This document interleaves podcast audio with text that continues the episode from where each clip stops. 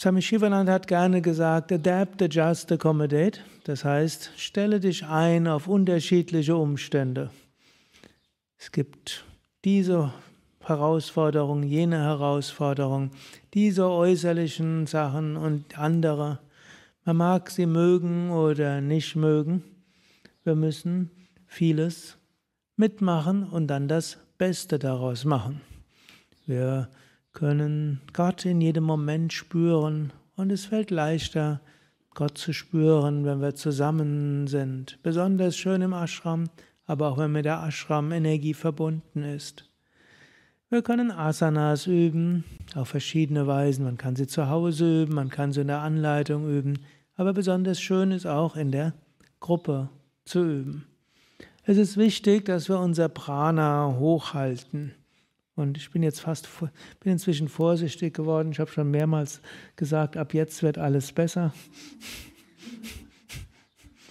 Es schien dann immer so. Aber ich habe großen, ich habe jetzt eigentlich vom Herzen her einen großen Optimismus und Hoffnung, dass schrittweise Normalität in den nächsten Monaten eintreten kann. Aber im Hinterkopf tickt da etwas und sagt, sei vorsichtig. In jedem Fall können wir es jetzt genießen. Und wir können uns aufladen und wir können mit anderen uns verbinden. Yoga heißt, wie ihr alle wisst, oder vielleicht auch nicht alle, die meisten, die ich hier sehe, habe ich zwar die letzten Monate nicht hier gesehen, erscheinen mir aber doch irgendwo bekannt und vertraut. Wer von euch ist erstmals im Yoga Vidya Ashram? Immerhin? Drei. Wer von euch ist heute angereist für Individualgastprogramm? Okay. Und andere sind noch im Nada Brahma, hinten sind Saraswati und im Haridwar auch herzlich willkommen und zu Hause auch. Ich kann euch nicht sehen, wenn ihr jetzt die Arme heben würdet. Yoga heißt Einheit, Yoga heißt Verbindung, Yoga heißt ein Leben zu leben, um sich selbst in Harmonie zu bringen. Yoga heißt ein Leben, um Energie in sich zu aktivieren, Stärke zu bekommen. Yoga heißt sich öffnen für eine höhere Wirklichkeit in der Tiefe der Seele und im ganzen Universum. Und was auch immer wir im Yoga machen, es ist darauf ausgerichtet. Und ein Ashram-Programm ist darauf ausgerichtet und die Empfehlungen, die wir machen, sind darauf ausgerichtet. Wir haben eine Ernährung, die dazu passt und die gesund ist für Körper und Psyche. Wir haben einen Tagesablauf, der so ist, dass hm, Körper und Psyche rundherum erneuert werden. Und wir haben Praktiken, die auf allen Ebenen wirken.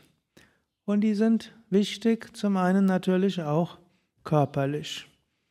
Viele haben eine schwere Zeit hinter sich, viele brauchen sich zu regenerieren.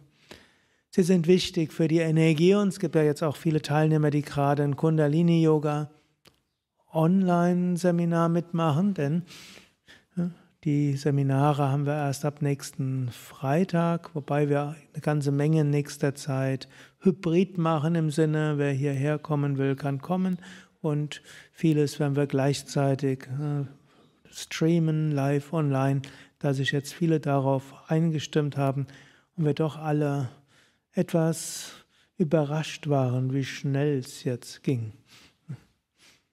Und so sollen wir die Energie erheben. So vieles war ja in der letzten Zeit auch bedrückend und es ist gut, wieder die Energie zu erheben. Und es ist auch wichtig, das Herz weit zu machen und Freude auszustrahlen, zu versuchen, sich mit anderen zu verbinden und hoffen, dass viele ja, Zwiespältigkeiten sich wieder auflösen werden. Und wir wollen, ist es gut für unseren Geist, unsere Psyche, dass wir nicht jede kollektive ja, Gedanken, Furchen dort füllen, so viel Schwierigkeiten haben Menschen erfahren, so viel kann man sich damit beschäftigen. Wir können in jedes Leid eintauchen und manchmal ist ja auch Mitleid und Mitgefühl wichtig. Aber es ist eben auch wichtig, sich zu erheben. Man sagt manchmal, im NLP gibt es ja den Ausdruck von Pacing und dann bin jetzt nicht mehr so ganz firm, es ist schon zehn Jahre her, dass ich mich mit beschäftigt habe. Aber irgendwann man stimmt sich erst ein auf jemanden und anschließend nimmt man ihn oder sie mit. Also wenn man jemanden kennt und dem geht es nicht gut und man einfach nur mitleidet und die ganze Zeit immer weiter leidet, irgendwann denkt der andere, müsste jetzt einen trösten und dann wird man ihm auch nicht gerecht. Stattdessen ist es gut, Mitgefühl zu haben und dann seine Energie zu erheben und dann erhebt man auch den oder die andere dabei. Also erstmal einstimmen und dann können wir erheben.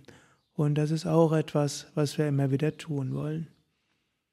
Und am allerwichtigsten, wir sind alle miteinander verbunden. In der Tiefe der Seele haben wir den göttlichen Funken, den können wir in uns spüren. Und wenn er in uns spürbar ist, dann manifestiert er sich als Liebe. Wir können jedem anderen spüren. Wir können in der Schönheit der Natur spüren.